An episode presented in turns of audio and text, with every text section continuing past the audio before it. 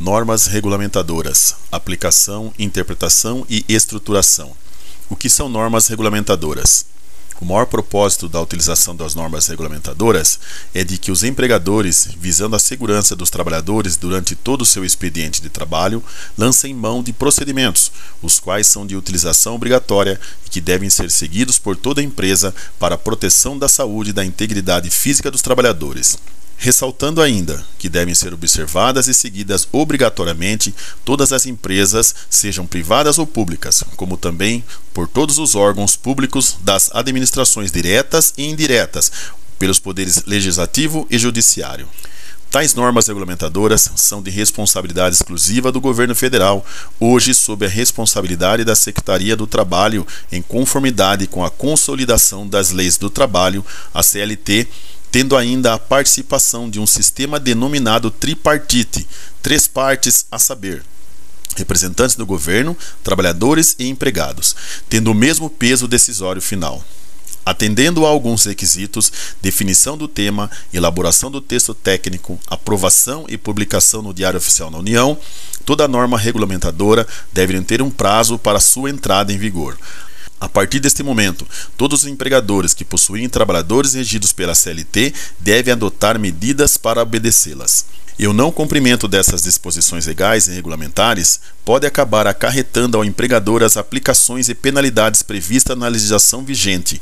Ao empregado, constitui-se ato faltoso a recusa do cumprimento de suas obrigações com a segurança do trabalho.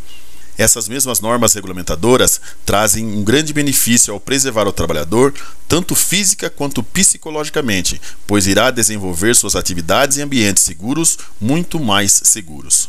Aplicação, interpretação e estruturação das normas regulamentadoras.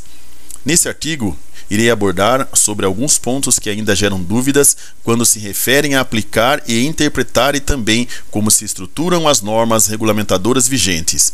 Esse é um assunto que acaba por gerar dúvidas e confusões quando se está tratando com segurança do trabalho de um modo geral.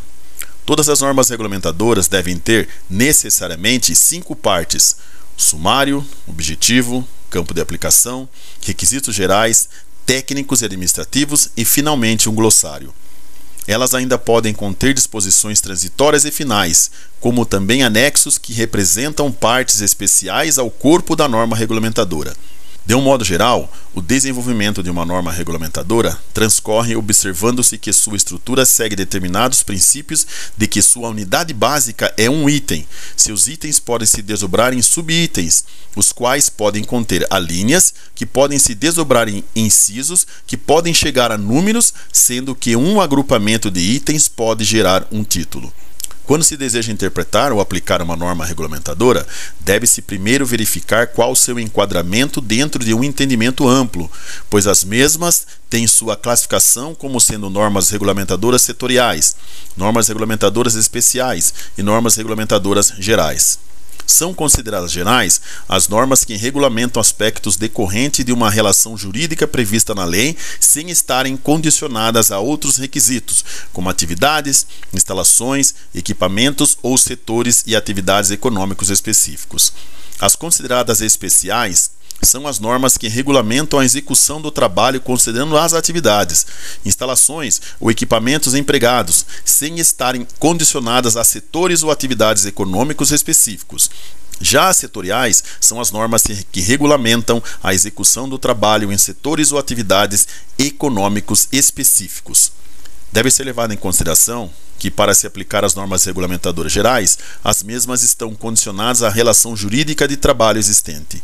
As disposições que estão previstas nas normas regulamentadoras setoriais devem ser aplicadas única e exclusivamente aos setores ou atividades econômicas por elas regulamentadas. Assim sendo, as normas regulamentadoras setoriais complementam normas regulamentadoras especiais, excluindo-se os, os, pontos contrários, e estas as disposições das normas regulamentadoras gerais. Os anexos das normas regulamentadoras, além de serem relacionados às normas das quais pertencem, também têm uma classificação própria, como sendo do tipo 1, complementa, complementa diretamente a parte geral da NR. Do tipo 2, dispõe sobre situação específica. Ou do tipo 3, não interfere na, na NR, apenas exemplifica ou define seus termos. Outro detalhe que acaba trazendo algumas confusões relacionadas às normas regulamentadoras é o fato de que em um determinado momento possa haver conflito entre os dispositivos das mesmas. Tal conflito deve ser solucionado com a aplicação de uma regra simples que consiste em considerar que as normas setoriais se sobrepõem às normas especiais e gerais, sendo que também as especiais se sobrepõem às gerais. Seguindo nesse sentido, se existindo lacuna na interpretação das normas regulamentadoras, outra regra deve ser aplicada. Setoriais podem ser complementadas por especiais ou gerais, quando aquela não contemple todas as situações sobre determinado tema, e as especiais podem ser complementadas por gerais. Ao se aplicar uma norma regulamentadora, deve-se ter a consciência de que existe uma obrigatoriedade da implementação das orientações nelas indicadas, o que não se traduz em não utilizar tais medidas de segurança em situações semelhantes previstas em outras normas regulamentadoras. Devo chamar a atenção para este tipo de situação, onde existam situações semelhantes em que haja a aplicação de uma norma regulamentadora setorial no campo de outra norma regulamentadora setorial. Esta deve ser precedida de uma notificação do empregador, excluídas as situações de grave ou iminente risco. Pode haver casos em que existam conflitos entre anexos com parte da mesma norma regulamentadora. Esta situação será solucionada quando for aplicada a regra de que a parte geral da norma regulamentadora se sobrepõe aos anexos do tipo 1, detalhado acima, e dos anexos do tipo 2, também detalhado acima. Se sobrepõe à parte geral da norma regulamentadora.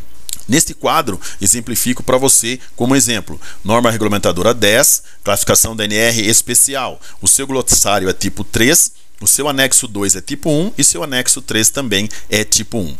É de fácil visibilidade que ainda existem dificuldades de entendimento e aceitação das regras, que visam a garantir e proporcionar aos trabalhadores condições melhores para a execução de suas tarefas. Isto somente terá condições de mudança se os gestores tiverem um contato mais próximo com a legislação vigente.